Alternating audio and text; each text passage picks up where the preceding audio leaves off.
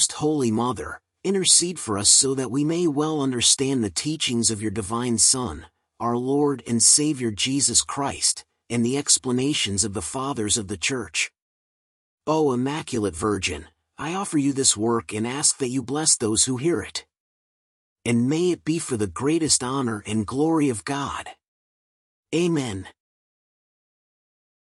Cleanse my heart and my lips, O Almighty God, who didst cleanse with a burning coal the lips of the prophet Esaias, and vouchsafe in thy loving kindness so to purify me that I may be enabled worthily to announce thy holy gospel.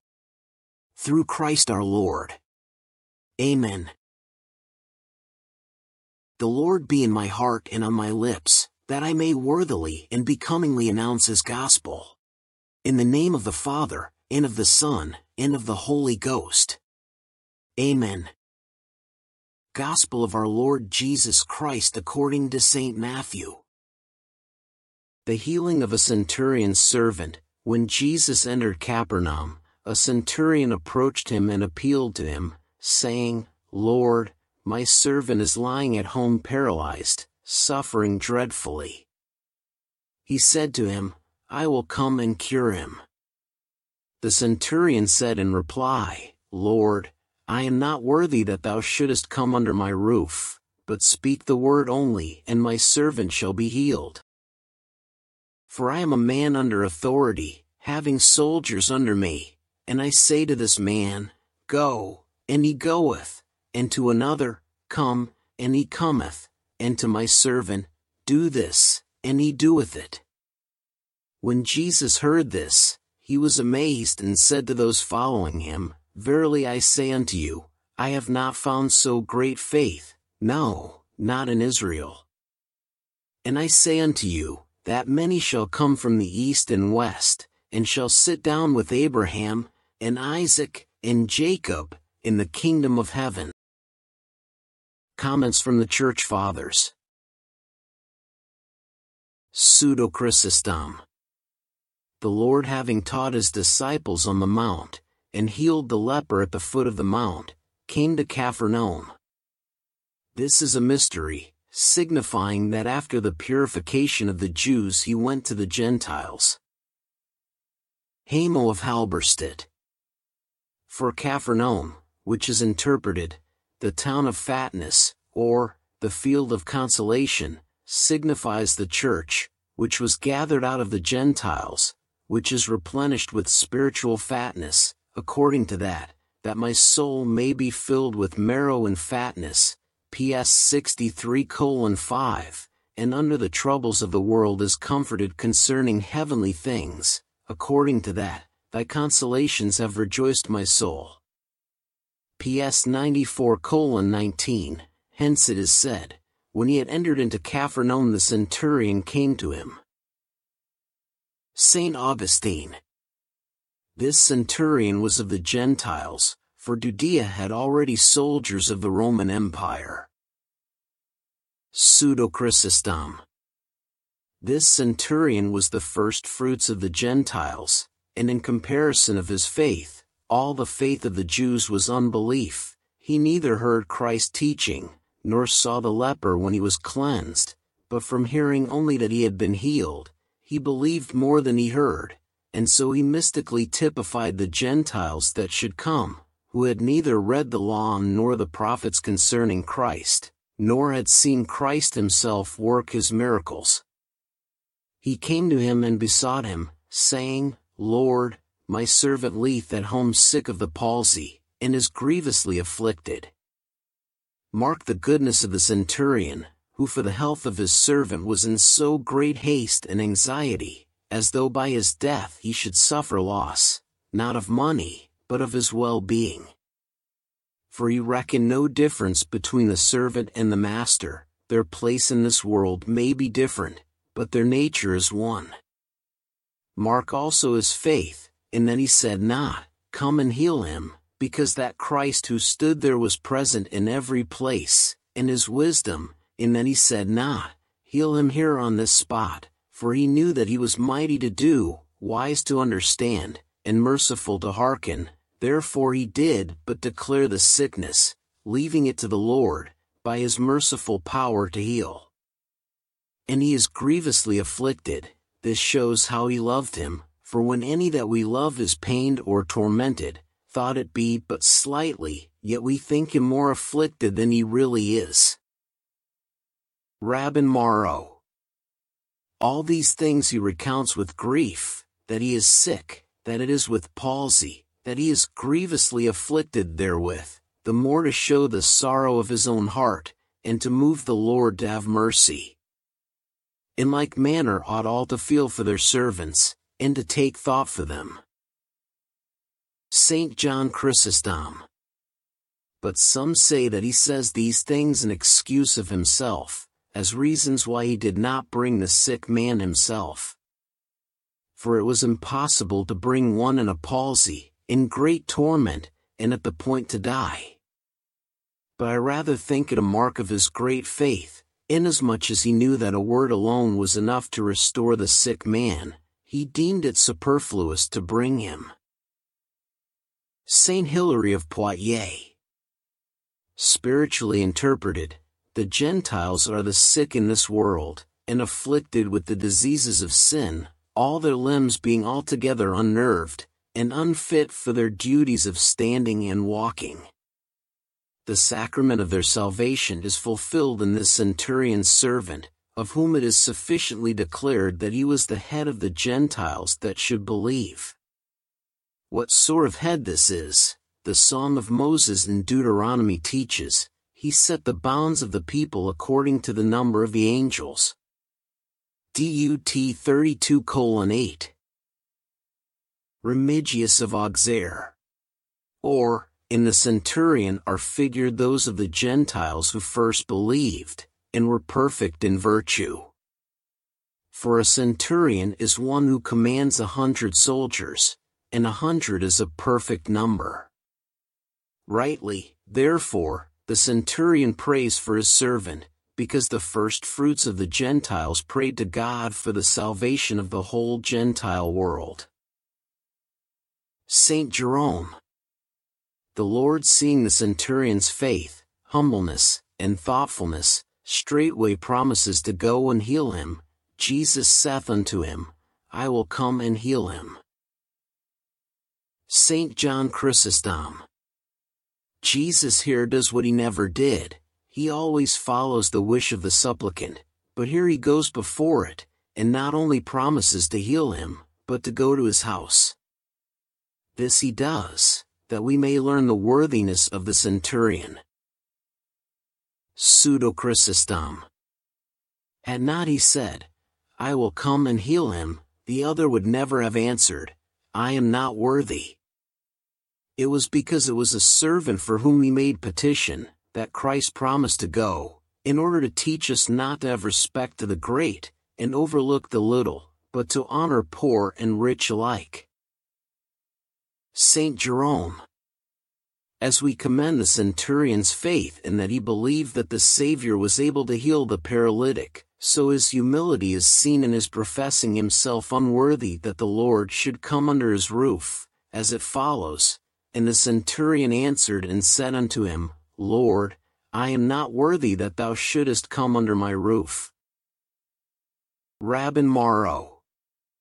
Conscious of his Gentile life, he thought he should be more burdened than profited by this act of condescension from him with whose faith he was indeed endued, but with whose sacraments he was not yet initiated. Saint Augustine. By declaring himself unworthy, he showed himself worthy, not indeed into whose house, but into whose heart, Christ the Word of God should enter. Nor could he have said this with so much faith and humility, had he not borne in his heart him whom he feared to have in his house. And indeed it would have been no great blessedness that Jesus should enter within his walls, if he had not already entered into his heart. Chrysologus Mystically, his house was the body which contained his soul, which contains within it the freedom of the mind by a heavenly vision. But God disdains neither to inhabit flesh, nor to enter the roof of our body. Pseudo-Origen And now also when the heads of churches, holy men and acceptable to God, enter your roof, then in them the Lord also enters. And do you think of yourself as receiving the Lord? And when you eat and drink the Lord's body, then the Lord enters under your roof, and you then should humble yourself, saying, Lord, I am not worthy. For where he enters unworthily, there he enters to the condemnation of him who receives him. Saint Jerome The thoughtfulness of the centurion appears herein, that he saw the divinity hidden beneath the covering of body, wherefore he adds, But speak the word only, and my servant will be healed. Pseudo Chrysostom he knew that angels stood by unseen to minister to him, who turn every word of his into act, yet and should angels fail, yet diseases are healed by his life-giving command. Saint Hilary of Poitiers Also he therefore says that it needed only a word to heal his son, because all the salvation of the Gentiles is of faith, and the life of them all is in the precepts of the Lord. Therefore he continues saying, for I am a man set under authority, having soldiers under me, and I say to this man, Go, and he goeth, to another, Come, and he cometh, and to my servant, Do this, and he doeth it. Pseudo Chrysostom He has here developed the mystery of the Father and the Son, by the secret suggestion of the Holy Spirit, as much as to say, though I am under the command of another, Yet have I power to command those who are under me, so also thou, though under the command of the Father, in so far as thou art man, yet hast thou power over the angels. But Sabellius perhaps affirms, seeking to prove that the Son is the same as the Father, then it is to be understood thus, if I who am set under authority have yet power to command, how much more thou who are under the authority of none? But the words will not bear this exposition, for he said not, if I being a man under authority, but, for I also am a man set under authority, clearly not drawing a distinction, but pointing to a resemblance in this respect between himself and Christ. St. Augustine If I who am under command have yet power to command others, how much more thou whom all powers serve? Gloss St. Thomas Aquinas. Thou art able without thy bodily presence, by the ministry of thy angels, to say to this disease, Go, and it will leave him, and to say to health, Come, and it shall come to him. Hamo of Halberstadt. Or, we may understand by those that are set under the centurion, the natural virtues in which many of the Gentiles were mighty, or even thoughts good and bad.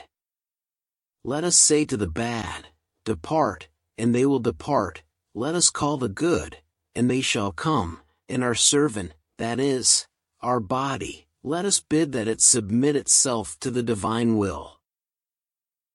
St. Augustine What is here said seems to disagree with Luke's account, when the centurion heard concerning Jesus, he sent unto him elders of the Jews, beseeching him that he would come and heal his servant. Luke 7 verse 3 And again, when he was come nigh to the house, the centurion sent friends unto him, saying, Lord, trouble not thyself, for I am not worthy that thou shouldest enter under my roof. St. John Chrysostom But some say that these are two different occurrences, an opinion which has much to support it. Of him in Luke it is said, He loveth our nation, and has built us a synagogue, but of this one Jesus says, I have not found so great faith in Israel, whence it might seem that the other was a Jew. But in my opinion they are both the same person. What Luke relates that he sent to Jesus to come to him, betrays the friendly services of the Jews we may suppose that when the centurion sought to go to Jesus, he was prevented by the Jews, who offered to go themselves for the purpose of bringing him. But as soon as he was delivered from their importunity, then be sent to say, do not think that it was from want of respect that I did not come, but because I thought myself unworthy to receive you into my house. When then Matthew relates, that he spoke thus not through friends, but in his own person, it does not contradict Luke's account, for both have only represented the centurion's anxiety, and that he had a right opinion of Christ. And we may suppose that he first sent this message to him by friends as he approached, and after, when he was come thither, repeated it himself. But if they are relating different stories, then they do not contradict each other, but supply mutual deficiencies.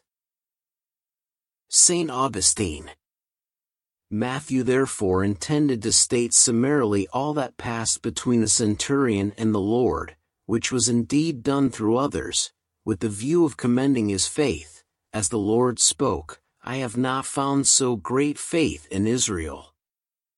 Luke, on the other hand, has narrated the whole as it was done, that so we might be obliged to understand in what sense Matthew, who could not err, meant that the centurion himself came to Christ, namely, in a figurative sense through faith.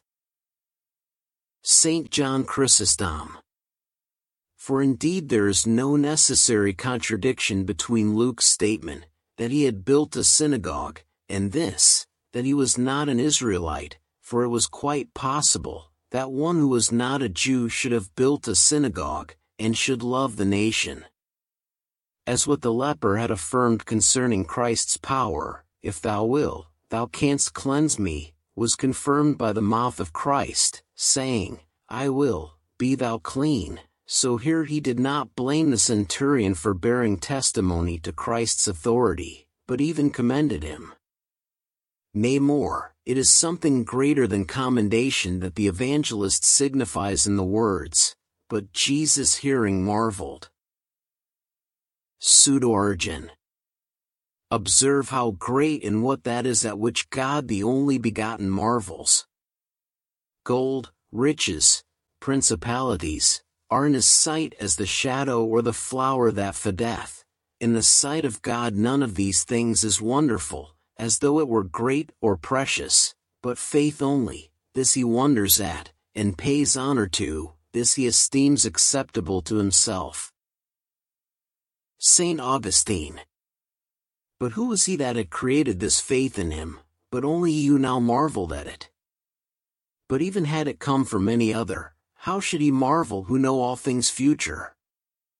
When the Lord's marvels, it is only to teach us what we ought to wonder at, for all these emotions in him are not signs of passion, but examples of a teacher.